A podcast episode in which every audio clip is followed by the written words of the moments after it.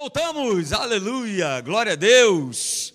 Que bom, aí você tomou um susto, voltou para a terra, aleluia, que bom. Sejam todos bem-vindos no nome de Jesus. Deixa eu perguntar uma coisa: alguém nos visitando aí nessa noite? Pastor, minha primeira vez aqui, levante sua mão, quero te conhecer, quero te dar um presente, não vou chamar você aqui na frente, pode ficar tranquilo. Então vou repetir de novo. Alguém nos visitando aqui pela primeira vez, pastor, minha primeira vez aqui na Academia da Fé, todo mundo é de casa? Todo mundo é de casa? Não, ninguém pela primeira vez? Dou-lhe uma. Dou-lhe duas, vai perder o presente, hein? Vai perder o café, hein? Vai perder a água, hein? Agora, hein? Dou-lhe um. Não, então tá bom. Você que está em casa aí, seja bem-vindo, tá bom? Em nome de Jesus, é muito bom a gente poder estar tá junto. A alegria do Senhor é a nossa força. Aleluia, glória a Deus. E como é bom, é um privilégio nós estarmos reunidos na casa de Deus. É, nós que somos irmãos, nosso irmão mais velho está aqui presente, está conosco, e é maravilhoso honrá-lo e adorá-lo. Coloca aí para mim, Meire, a gente está falando né, nessa série aí maravilhosa, é? mais que vencedores em Cristo Jesus. Essa é a nossa condição, ok? E é isso que precisa estar é, entranhado dentro do nosso coração. Eu não vou cansar de falar isso. Isso precisa estar entranhado no nosso coração, no nosso estilo de vida, na nossa maneira de viver, nas nossas declarações. Eu sou mais que vencedor em Cristo Jesus. Por que, que eu tenho essa convicção e essa certeza? Ah, porque eu sinto? Se for pelo que eu sinto, meu irmão, eu sou mais do que perdedor todo dia, porque o nosso corpo, é, o nosso homem normal, natural, ele só quer jogar a gente para baixo. O homem natural ele está sempre dependendo de alguma notícia boa para eu poder me alegrar e falar assim: ah, agora sim eu sou mais do que vencedor. Mas não é isso que diz a palavra? Ah, a gente já viu aqui, a gente vai relembrar de novo, que independe de, das situações, e depende das situações que a gente vê. E eu tenho essa certeza, essa convicção, porque é dessa maneira que Deus me vê, é dessa maneira que Deus te vê. Ele te vê como mais que vencedor. Ele foi para a cruz do Calvário justamente para trazer essa posição para cada um de nós, de mais do que vencedores. Ele deu a sua vida na cruz do Calvário por cada um de nós. E eu tenho falado aqui, Deus ele não nos criou para a gente viver triste, para a gente viver cabisbaixo, amargurado, mal-humorado. A pior coisa que pode existir, queridos, é você estar numa igreja onde as pessoas são mal-humoradas, são chatas, são tristes. É, e não, não combina. Não combina a igreja com, com esse tipo de, de sentimento que as pessoas trazem por conta das coisas que elas é, é, vivem no seu mundo exterior, vivem do lado de fora. E parece que isso faz mais sentido para muita gente do que a palavra de Deus. Não, Deus não nos criou para viver dessa maneira. Ele criou eu e você para que a gente pudesse estar vivendo uma vida. É, a gente sempre tem falado aqui que cresce, que progride e que prospera. É isso que está na palavra e é nisso que eu vou crer. Ah, pastor, mas você está muito animadinho. Não, mas eu tenho que estar animadaço não é animadinho, porque a palavra me garante isso. Cristo ele nos conduz em triunfo. Aleluia! Eu tenho todo o sim e o amém nas suas promessas. Não é para eu estar animado? É para eu estar, nossa, big animado. É, e, ah, mas tem um sentimento. Ah, mas tem um problema. Ah, mas tem a dor. Ah, mas está doendo. Ah, mas... Cara, a gente precisa entender que nós fomos criados para nós andarmos de fé em fé, de glória em glória e de vitória em vitória. Não se esqueça, não é só no primeiro domingo que a gente lembra que uma obra foi realizada na cruz do Calvário. Ah, que maravilha! Aí agora eu vou tomar essa consciência de novo quando tiver a próxima Santa Ceia daqui a 15 dias. Não, todo dia é dia de nós termos essa consciência. Uma obra foi feita, uma obra foi realizada. Foi realizada com que propósito? Qual foi o sentido de Jesus ter ido para a cruz, ter morrido, ter ressuscitado? Só para nos salvar? É um aspecto, mas existem outros aspectos nessa obra que é gigantesca, que é maravilhosa. Mas a gente também viu que para pessoa, né, eu e você, a gente, pode, a gente conseguir ser bem sucedido em todas as áreas da nossa vida vai requerer de nós um posicionamento correto. E é tudo isso que a gente está falando aqui agora. É ter um posicionamento correto de como Deus me vê e como eu me vejo. Então eu preciso abandonar certas posturas, certos pensamentos, determinadas práticas. E talvez isso já esteja tanto tempo enraizado e a gente precisa arrancar essa raiz e jogar ela fora e viver de fato como nova criatura que nós somos. e viver de fato como mais que vencedores que nós somos, porque a palavra diz isso, né? Você conhece o texto. Tá aí, Romanos capítulo 8, verso de número 37. Veja o que, é que o apóstolo Paulo ele declarou. Olha só, em todas estas coisas, porém, somos mais que vencedores por meio daquele que nos amou. A vitória não é a vitória não é minha do meu, do meu braço porque eu fiz ou porque eu mereço ou porque eu, porque eu. Não, não, não tem, não tem essa. E quando ele fala lá em todas essas coisas, existe algo, né? Existe algo para trás né, que nos coloca nessa condição. Não são coisas maravilhosas, mas ele mesmo declarou, o apóstolo Paulo declarou, nesse mesmo capítulo aí, no verso 35 e 36, veja o que, que ele falou. Ele vai nomear o que são essas coisas. Em todas essas coisas, porém, somos mais do que vencedores. Então ele nomeia o que, que é ser mais do que vencedor. Não é estar ausento de lutas, não é estar é, isento de problemas, de dificuldades, mas ele fala exatamente o que, que é. Verso 35 está aí na tua tela. Quem nos separará do amor de Cristo? E aí ele vem nomeando aquilo que, né, que o incomodava, aquilo que né, deixava ele é? E por isso ele declara no verso 37: em todas estas coisas, porém, apesar delas, apesar da tribulação, apesar da angústia, apesar da perseguição, apesar da fome, da dundez, do perigo, da espada, apesar de tudo isso, nós somos mais do que vencedores. Ele colocou a mão e falou: Nós somos mais que vencedores. Alô, Igreja de Roma, alô, Academia da Fé, apesar de tudo isso, nós somos mais do que vencedores. Então, Paulo ele nos ensina, e isso precisa estar né, enraizado em cada um de nós, né, que andar em vitória não significa que a gente vai ter ausência de problemas. Muito pelo contrário. Até porque uma pessoa que não tem problemas, ela pode até ter uma vida aparentemente tranquila, mas ela não vai ter uma vida de vitória. Porque vence aquele que tem luta. Vence aquele que tem batalha, vence aquele que passa pelas situações. Então nós falamos aqui, né? Não existe vitória sem adversário ou sem tribulações. Poxa, pastor, mas eu vou embora agora, nesse exato momento, porque eu não quero passar por nada disso. Eu não quero, mas vai ter que passar. Jesus declarou isso, olha, no mundo, pastor Alexandre falou aqui, né? No mundo vocês vão passar o quê? Pelo mar de rosas. Ai, que beleza. No dia em que vocês entregarem a vida de vocês para mim, ah, vocês agora acabaram-se todos os problemas. Não vai ter mais nada. Que maravilha. Foi isso que Jesus declarou? Não, ele não declarou isso. Ele declarou sim que nós viríamos passar por lutas, por batalhas, por aflições. E não foi só Jesus que declarou, o apóstolo Paulo também declara. Aliás, várias vezes. Várias vezes. Então a gente precisa entender que a nossa vida cristã ela não é um mar de rosas. Os desafios vão existir, as batalhas vão existir, porém, aleluia, o mais importante é saber que nós já somos capacitados por Deus para encarar e vencer todos os problemas e as barreiras que venham se levantar contra nós. Você já foi capacitado. Sabe por quem? Por Jesus, o Rei da Glória. Ele te capacitou.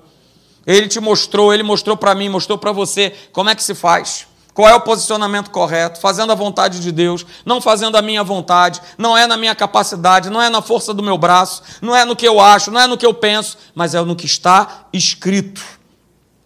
E aí o apóstolo Paulo declara né, que quando nós somos pressionados, perseguidos, rejeitados, injustiçados, quando a gente fica perplexo diante de toda situação ou abatido, Deus continua com o seu plano inalterável sobre a nossa vida. O propósito dele continua o mesmo. Nada muda porque eu ou você, a gente está enfrentando lutas ou desafios. O plano de Deus ele continua o mesmo.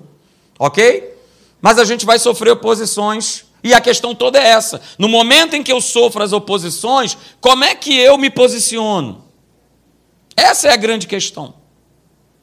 Como é que eu me posiciono, queridos? Quando eu é, recebo essa carga de oposições, ou de problemas, ou de batalhas, como é que eu tenho me posicionado? Eu me posiciono como vitorioso, que é como está escrito, que é como Deus nos vê, que é como a palavra nos mostra que nós somos, ou a gente se vê como derrotado?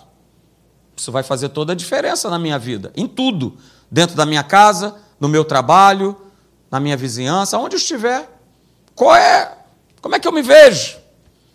Eu me vejo como a palavra declara ou eu me vejo como um derrotado? Ah, porque veja, é o nosso posicionamento de fé que vai definir os passos seguintes da nossa vida. Se eu me vejo como derrotado, pode ter certeza que você não vai sair do lugar. Para tudo. Vou dizer até mais. Se você se vê como derrotado, você não vai ficar parado. Na verdade, você vai andar para trás. Só que não é isso que Deus quer. Deus quer que eu e você nós andemos para frente, adiante, crescendo, progredindo, prosperando. Mas eu preciso tomar posse do que está escrito, do que está escrito, por exemplo, lá em 1 João, capítulo 5, verso 4. Veja, todo o que é nascido de Deus, todo, sem exceção, não falou assim, não, só aquele que é da academia da fé. Não, aquele que é daquela denominação. Não, aquele que é da. Não, todo. Todo que é nascido de Deus. Todo aquele que é nova criatura. O que, que acontece? Ele, ele, ele cambaleia, ele de vez em quando ele vence? Não, ele vence. Sempre. Ele vence o mundo. E diz que essa é a vitória que vence o mundo. O que, que vai vencer? Você e eu, como novas criaturas, vai vencer o mundo, vai vencer os problemas, as dificuldades a nossa fé, a nossa crença em Deus. Então são todos, queridos, todos, todos, todos que são nascidos de Deus. Não são alguns, mas todo aquele que é nascido de Deus vence o mundo, vai vencer o mundo. E que, o que é vencer o mundo, afinal de contas? É vencer as oposições, é vencer as lutas, é vencer as tribulações, é vencer as tentações, é vencer as pressões, é vencer as situações desagradáveis. Tudo isso vai desafiar a nossa fé, tudo isso vai trazer desconforto. Mas essa é a vitória que vence o mundo, a nossa fé. E eu acreditar que no que está escrito, o que está escrito em Romanos 8,37 e, e, num, e numa penca de texto da palavra de Deus, isso é verdadeiro para a minha vida. É muito mais do que só, ah, eu sei que tem lá em Romanos 8,30. Ah, eu sei lá que Isaías 41,10 diz não temos. Ah, eu sei que Salmo 23. Vamos sair dessa plataforma, gente. Vamos viver Deus. Vamos viver a palavra. Vamos viver a condição que Ele né, pagou um alto preço para que a gente pudesse viver. Não abra mão disso. Não abra mão, não abra mão de viver como nova criatura. Porque a gente tem aberto mão disso e a gente tem vivido igual ou pior do que as pessoas que estão no mundo. Derrotadas para baixo. Não vai dar certo. E a gente viu no nosso último encontro que o que nos mantém de pé, quando a gente pode estar envolvido num emaranhado de problemas, ou a gente está sendo sacudido por todos os lados, ou a gente está sendo provocado de todas as formas pelas pessoas, vivendo um monte de situações complicadas, que cada vez menos eu suporto, que eu já começo a pensar, será que realmente dá para ir adiante? Que eu começo já a pensar, será que eu vou conseguir chegar lá? A vontade que dá é desistir. Porque, como eu falei aqui, né, quando um problema surge, você já reparou? Ele nunca vem sozinho. Ele vem de mãos dadas, muitas vezes com uma turma. Ah? Parece que saíram do estádio e está aquela muvuca gigante de problemas chegando na porta da tua casa e batendo lá para querer entrar. Parece que um problema espera pelo outro, queridos. Mas a gente justamente terminou semana passada falando sobre esse texto aqui. É isso que vai nos manter de pé. É isso que vai fazer com que a gente chegue, que a gente vá adiante, que a gente prossiga, que a gente não desista. Veja, o que, que o apóstolo Paulo declarou para Corinto. Olha, tendo, porém, o mesmo espírito da fé, como está escrito: Eu criei, por isso é que eu falei. E nós cremos e também por isso nós também falamos. Mas eu chamei aqui a tua atenção que não é simplesmente o fato de falar, porque falar todo mundo pode falar, é só abrir aqui a palavra, procurar um texto e falar. Não, não, precisa ter o quê? Antes, veja, veja, a gente precisa, quando ler os textos da palavra, pedir revelação para o Espírito Santo. Olha o que, que Paulo falou antes: precisa haver o quê? O Espírito da fé. Aí, a partir deste Espírito, que é o Espírito da vitória, aí sim eu posso declarar segundo a minha crença. Aleluia, Senhor. Pelas tuas pisaduras eu já fui curado. É muito mais do que é, repetir Isaías 53 como se fosse um mantra, mas é porque eu creio. O espírito da fé, a vitória, esse espírito da vitória, ele está em mim. E vai ser isso que vai nos manter de pé. Quando der aquela vontade de desistir, quando der aquela vontade de sair fora, quando der aquela vontade de não ir mais para a igreja. O próprio Kenneth Reagan, ele declarou isso que eu estou declarando aqui. Né, no livro O que fazer quando a fé parece fraca e a vitória perdida, ele declara exatamente isso. O espírito da fé, esse que nós acabamos de ler aí no texto de 2 Coríntios 4,13, o espírito da fé é o espírito da vitória. E quando esse espírito da fé está vivo dentro de nós, mesmo diante das lutas, é, nós vamos estar sempre declarando a vitória da obra da cruz. E aí sim, a minha declaração, ela vai trazer impacto no mundo do espírito. Porque eu já tenho, possuo o Espírito Santo, o Espírito da fé, o Espírito da vitória. E aí eu posso declarar: sarado, eu fui sarado, eu fui justificado, eu fui redimido, eu sou próspero em Cristo Jesus. Porque o Espírito da vitória habita em mim, queridos. O Espírito de Deus habita em mim, habita em você, habita dentro de nós. E se você esqueceu, eu quero te lembrar que o espírito da derrota nada tem a ver com Deus. Se existe alguém no mundo do espírito que foi derrotado, você sabe quem é: o diabo. Ele é derrotado. Ele é mais do que derrotado. Mas, queridos, Deus não tem nada a ver com a derrota, porque Ele é a pura essência da vitória. Por isso, Ele é chamado do espírito da vitória. E a gente precisa lembrar constantemente, constantemente, que quem habita em nós é o vitorioso. Aleluia. O vitorioso, a Dani cantou muito isso. O vitorioso vive em mim. O vitorioso vive em você, o vitorioso vive em nós. E a música dizia que as circunstâncias não importam mais, as circunstâncias elas não me abalam mais, porque o vitorioso vive em mim. Cara, que verdade maravilhosa. Aliás, Hashtag fica a dica. Podias voltar com essa música aí para a turma ensaiar.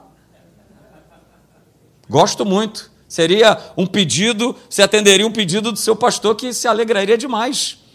Entendeu? Porque tem tudo a ver, queridos. Porque a gente está cantando a palavra. O vitorioso, ele vive em nós, ele vive em mim. Não importa o teu passado, não interessa quem você foi, o que interessa é que você hoje é nova criatura e que o Espírito Santo de Deus ele mora em você. Ele está te capacitando para que você possa enfrentar as lutas, as tribulações, as perseguições. Né? Beleza. E aí a gente terminou né, no último domingo falando justamente sobre se a palavra de Deus ela nos define como mais do que vencedores. A pergunta é, né, o que, que a gente tem feito com esse título? Porque está escrito, eu sei onde está, Romanos 8, 37. Mas o que, que eu tenho feito com isso? Nós terminamos falando isso. A gente ignora, como a maioria faz. A gente ignora, a gente despreza, como também grande parte das pessoas fazem. Ou a gente crê, porque nós temos o espírito da fé, o espírito da vitória. É um posicionamento. Eu ignoro, eu desprezo ou eu creio? Eu ignoro, eu desprezo ou eu creio? Eu ignoro, eu desprezo ou eu creio? Porque tudo que está escrito aqui, queridos, é para o nosso ensino, é para a nossa correção, é para nós sermos abençoados e principalmente para nós vivermos o que está escrito. Aleluia. Ok? Então veja, queridos, vamos lá. Ah, você pode ter certeza, né?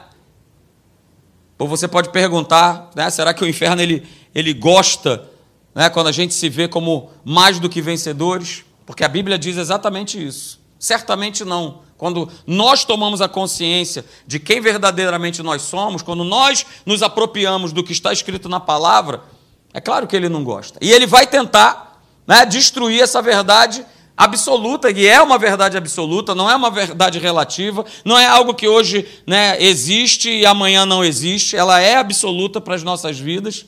É? E ele vai fazer uma série de estratégias para que a gente pense que justamente a gente não é mais do que vencedor. Porque a gente ache que é exatamente o oposto. Pelo aquilo que eu vivo, por aquilo que eu passo, por aquilo que eu enfrento. Então ele vai querer que eu e você, nós venhamos a chegar à seguinte conclusão. É, esse negócio de ser mais do que vencedor deve ser para outra pessoa, deve ser para pastor, deve ser sei lá para quem, mas não é para minha vida. Ok? E aí, queridos, a palavra de Deus diz lá em 1 João, capítulo 5, verso 18, você não precisa abrir, mas fique à vontade se quiser fazer, tá? que diz o seguinte: que aquele que nasceu de Deus, Deus o guarda e o maligno não lhe toca. Uh, aleluia! Eu vou repetir. 1 João 5,18. Aquele que nasceu de Deus, diga, é o meu caso. Então é o nosso caso. Então veja, Deus o guarda e o maligno não lhe toca. Então, queridos, veja, ter o Espírito Santo habitando em nós faz com que o nosso espírito, o teu espírito, ele esteja selado. O diabo não pode tocar, mas não pode tocar porque está escrito. E aí o que, que vai restar ao inferno fazer? É lançar os dardos inflamados dele. É lançar esses dardos inflamados contra nós, que o apóstolo Paulo já havia falado sobre isso. Sobre essa guerra espiritual que eu e você nós estamos envolvidos. Se a gente está falando de vitória, é porque existe um combate. E nós já somos mais do que vencedores nesse combate. Só que ele convoca cada um de nós para nós nos revestirmos de toda a armadura de Deus. Veja aí Efésios, eu coloquei na tela Efésios 6, verso 11. Veja que está escrito: olha, se revista, se vista-se de novo de toda a armadura de Deus, para que você possa poder o quê? Ficar firme contra as ciladas do diabo. E justamente as ciladas dele é para tentar me convencer de que, ah, cara, curado coisa nenhuma, tá doendo. Como é que você é curado? Ah, cara, próspero coisa nenhuma. Olha lá a conta bancária. Não está nem mais no vermelho, já está no roxo. Está no roxo. Como é, como é que você é próspero? Me diz aí. Está aqui, ó. Vou te mostrar. Estou mostrando para você. É justamente isso. Eu preciso vestir essa armadura para eu poder continuar firme na posição de mais que vencedor que Cristo conquistou para mim, porque Ele vai lançar essas ciladas. Ele vai lançar uma forma errada de pensar. Veja, é, Efésios 6,16. Embraçando sempre o escudo da fé. Com esse escudo, exercendo a minha fé, com um posicionamento de fé, eu e você, nós vamos conseguir apagar todos. Veja, não são alguns, serão todos os dados inflamados do maligno. E aí a pergunta que talvez você possa estar se fazendo é o seguinte: afinal de contas, o que, que são esses dardos, pastor? O que, que são esses dardos que a palavra fala? Eu grifei aí. Que, afinal de contas, o que, que é isso? Paulo ele vem descrevendo uma armadura, ele estava numa época, num contexto é, de Roma, onde os soldados eles viviam com uma armadura e eles eram atacados por dardos inflamados. Aquelas famosas flechas que na pontinha, né, eles acendiam lá e mandava ver. Eu vou responder para você espiritualmente falando. Veja o que, que são dados inflamados do maligno. É isso aqui. São pensamentos errados. Isso são dardos inflamados que ele lança. Nós já falamos, nós já vimos pela palavra. 1 João 5,18. Satanás não pode nos tocar, não pode tocar no meu espírito não pode tocar no seu espírito, mas ele vai lançar esses dados inflamados. E que dardos são esses? São pensamentos errados. São pensamentos de dúvida, são pensamentos de medo, são pensamentos de incredulidade, são pensamentos de desânimo, são pensamentos de ser impossível vencer ou conquistar. Ele vai só pum, tu, ele vai só lançando. Lançando aonde? Lançando na minha mente. O inimigo vai sempre agir lançando pensamentos que vão exatamente dizer o oposto da palavra de Deus. Para quê? Para que eu e você a gente venha abandonar esse espírito da fé que Paulo ele declara lá em Coríntios. Tendo, porém, o mesmo espírito da fé, eu criei, por isso é que eu falei. É, é, é o que o inferno quer fazer, que a gente abandone o espírito da vitória, que a gente abandone o espírito da fé. Porque aí a declaração que vai começar a sair dos meus lábios não vai ser mais a declaração da palavra, vai ser a declaração do que eu vejo. Eu não posso, eu não tenho, eu não consigo, não tem mais jeito, já era, perdi. E aí a gente vai tomando um posicionamento totalmente contrário ao posicionamento da palavra. A gente começa a se posicionar como pessoas fracassadas. E quem vai aceitando esses pensamentos errados, né? normalmente são pessoas que estão sempre vendo a vida sob uma perspectiva negativa. Elas não permitem, elas não querem que Deus as trate, né? as feridas das suas almas, os problemas que elas estão vivendo. Elas não querem que essas situações elas se resolvam, elas sejam cicatrizadas por Deus.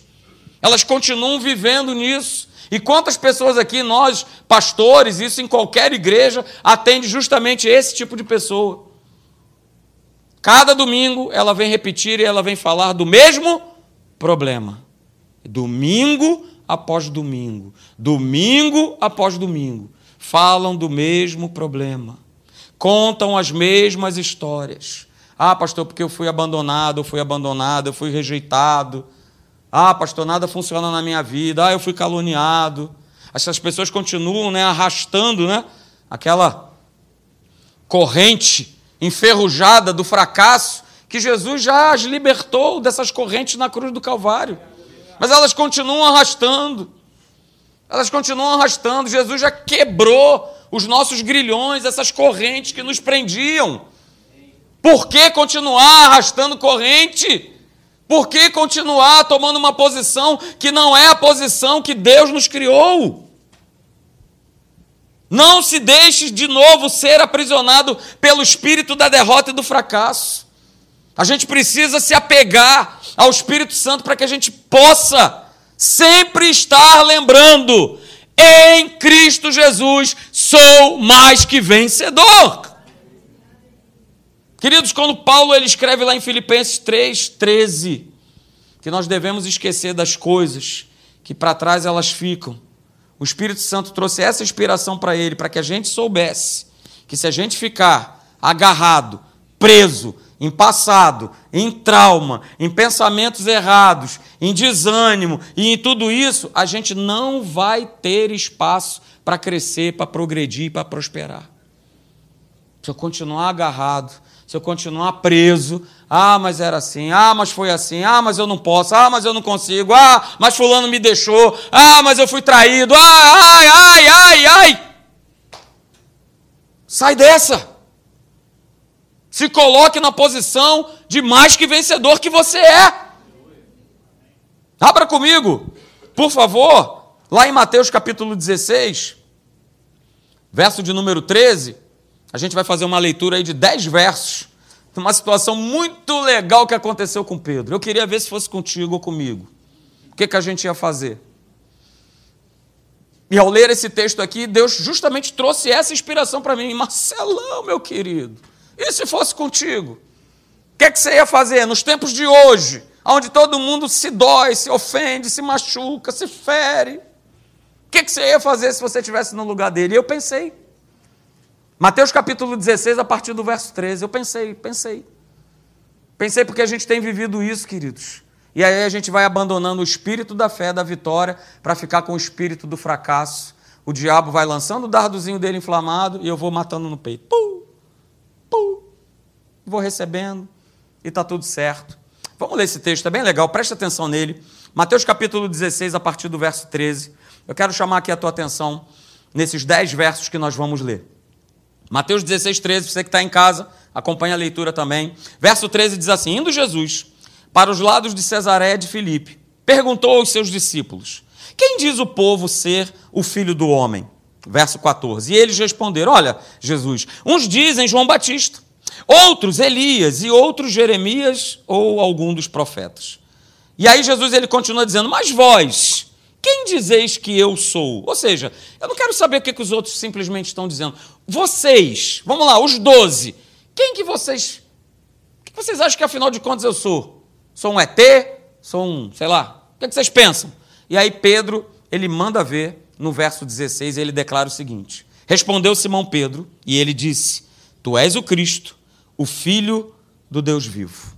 E aí no verso 17, Jesus fala para ele assim: Então Jesus lhe afirmou Bem-aventurado és, Simão Barjonas, porque não foi carne nem sangue que te revelaram, mas o meu Pai que está nos céus.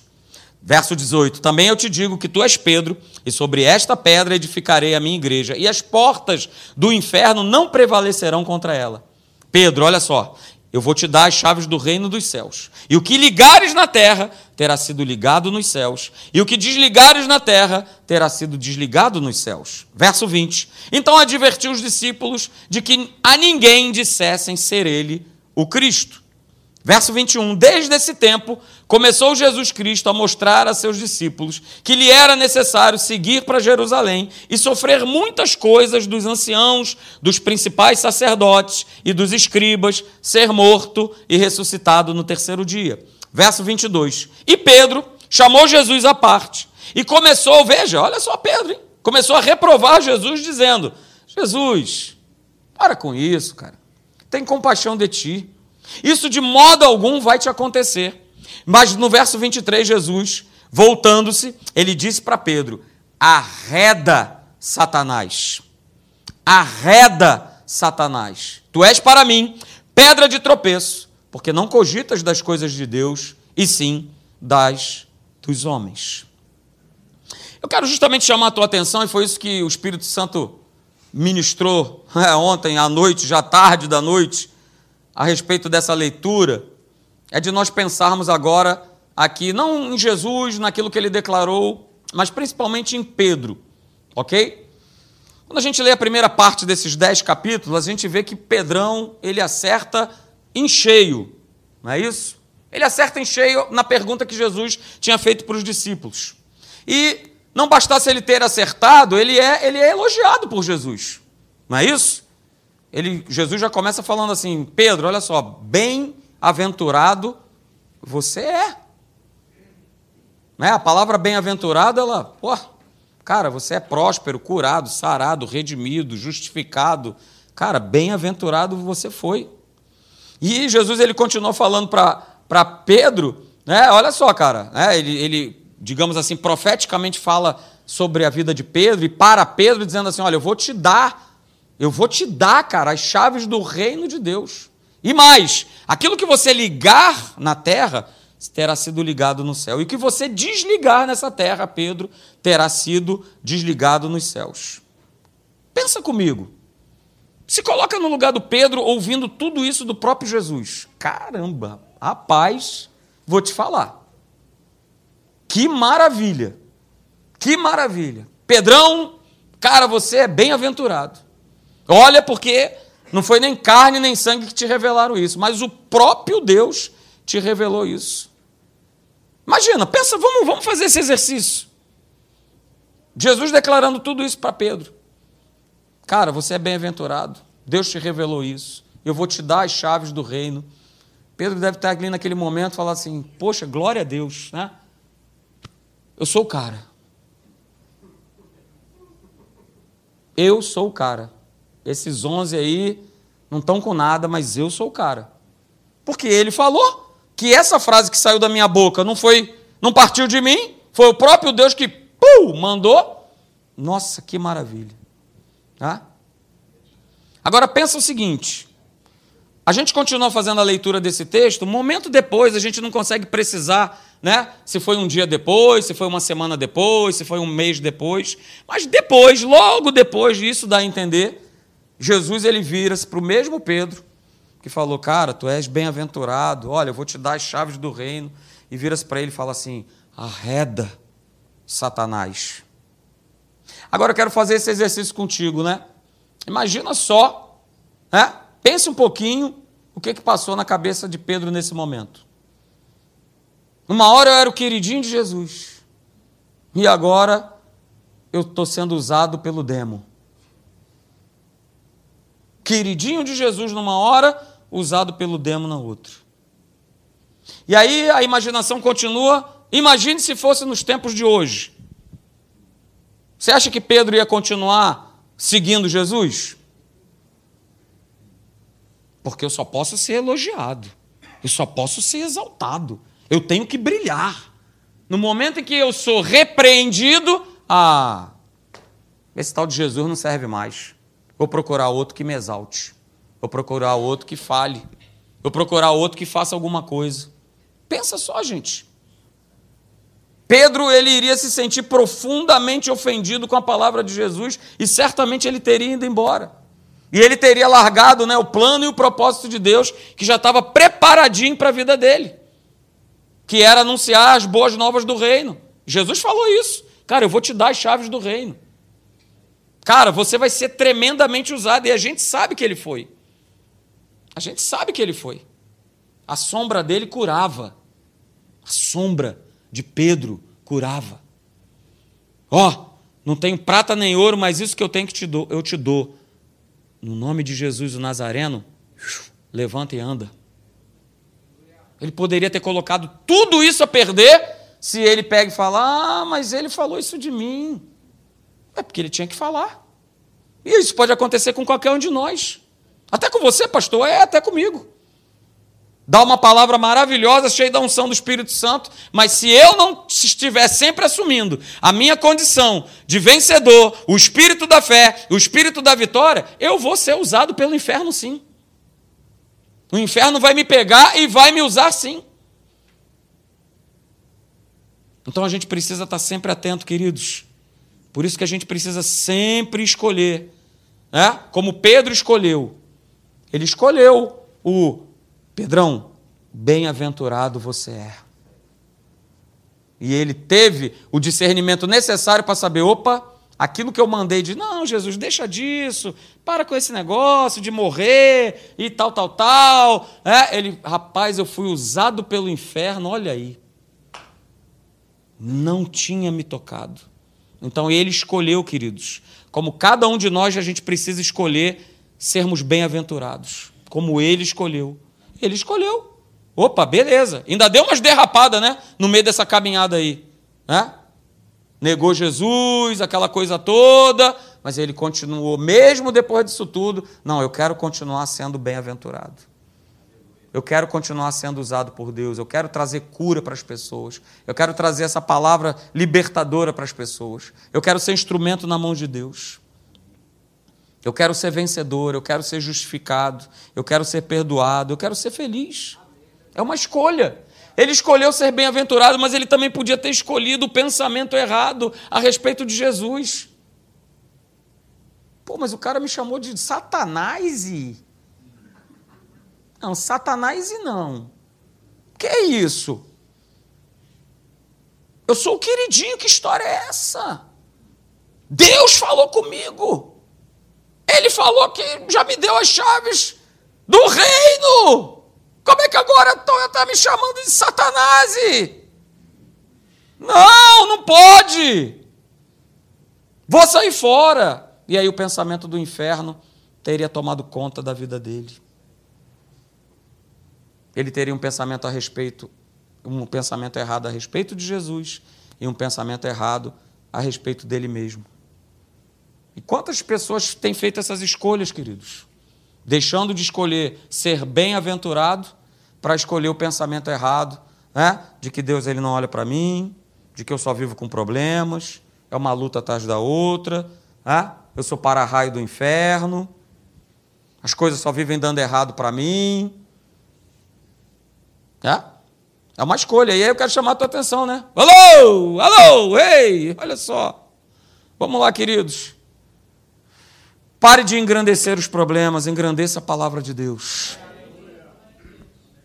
Pare de uma vez por todas de colocar os problemas lá em cima, de se achar o coitadinho, de se achar o miserável, é, o fracassado, o derrotado, é, porque tudo acontece comigo. Para de engrandecer os problemas e comece a engrandecer a Deus. Comece a engrandecer a palavra. E mais, queridos, vamos lá, aprenda a ter um coração agradecido a Deus e não pelos problemas, óbvio, mas apesar dos problemas. Ninguém aqui vai pegar e vai falar: Ô oh, Senhor, obrigado. Muito obrigado, que problema maravilhoso. Oh, manda mais, manda mais, Jesus, vai. Alguém faz essa oração aqui? Deixa eu ver, tem alguém? Você aí faz na internet? Você faz essa oração? Tem alguém aí que faz? Não? Ah, que maravilha, mais problemas. Eu quero mais. Afinal de contas, Tiago diz que eu preciso ter por muita alegria o passar por muitos problemas, tribulações, porque aí né, a minha fé, oh, perseverança, aleluia. Ninguém faz essa oração. Ok, mas olha só, apesar dos problemas, tenha um coração agradecido a Deus, apesar dos problemas. Apesar dos problemas. E mais, queridos, oh, aleluia, não acabou não. É? Nós precisamos agradecer a Deus pelo que nós temos e não nos queixarmos pelo que ainda não temos. Agradeça a Deus por aquilo que Ele já colocou no teu coração. Agradeça a Deus pela missão que Ele já depositou no teu coração. Agradeça. Pode parecer pequeno, pode ser uma pequena nuvem, mas daqui a pouco vai chover. Daqui a pouco vai chover. Vai chover. Vai chover. Então agradeça por aquilo que Deus tem colocado, por aquilo que Deus tem semeado na tua mão, para que você possa fazer a obra dele, para que você possa abençoar a vida de outras pessoas, para você possa abençoar essa igreja, o ministério onde você foi plantado, na tua vizinhança. Agradeça, agradeça. Deus não está nem aí para mim e para sua murmuração, para o seu queixume. Se você acha que você vai mover o coração de Deus porque você está, ah, Senhor, ah, Senhor. O que vai mover o poder de Deus é um coração grato, é um coração agradecido, que sabe quem é. Ah, eu sou mais que vencedor, eu sou bem-aventurado. Ui, eu fui curado, eu sou redimido, eu fui justificado. Aleluia. A palavra de Deus fala lá em 2 Coríntios 8, 12, que Deus abençoará o homem segundo aquilo que ele tem, e não segundo aquilo que ele não tem. Pastor, isso está escrito na Bíblia? Pode abrir. Vá lá, 2 Coríntios 8, 12. Deus abençoará o homem segundo aquilo que ele tem e não segundo aquilo que ele não tem. Então, olha só, cara, Deus tem te dado algo e tem dado para cada um de nós, olha só, ele já abençoou. Só que a gente precisa fazer algo com isso. E não enterrar, e não ignorar, e não jogar fora. Deus abençoará o homem por aquilo que ele tem, e não segundo o que ele não tem. Deus ele quer te abençoar com aquilo que ele já te revelou, assim como ele fez para Pedro. Está percebendo? Foi exatamente como ele fez para Pedro. Naquilo que ele revelou, Pedro acreditou e se cumpriu. Pedro tomou posse e se cumpriu. Pensa, a sombra de alguém curar as pessoas. Imagine essa cena, queridos. Das pessoas correndo com doentes e enfermos para que o homem passasse com a sua sombra e elas ficassem curadas. Porque ele se apropriou da palavra que Deus havia dado para ele. Cara, você é bem-aventurado. Eu já te dei as chaves do reino, e isso é para nós hoje. Nós somos bem-aventurados, a chave desse reino está nas nossas mãos. Tome posse, lembre-se, é de fé em fé é de glória em glória, é de vitória em vitória. Pode vir, Dekel, porque está escrito, queridos, que nem olhos viram, e nem ouvidos ouviram, e nem jamais, jamais penetrou em coração humano o que Deus tem preparado para aqueles que o respondem. Porque amar a Deus é responder ao que Ele te pede, todo dia, todo dia todo dia. Então tome posse, queridos. Tome posse. Tome posse da vitória. Fique de pé e vamos adorar e vamos glorificar ao nome do Senhor. No nome de Jesus. Aleluia. Levante suas mãos.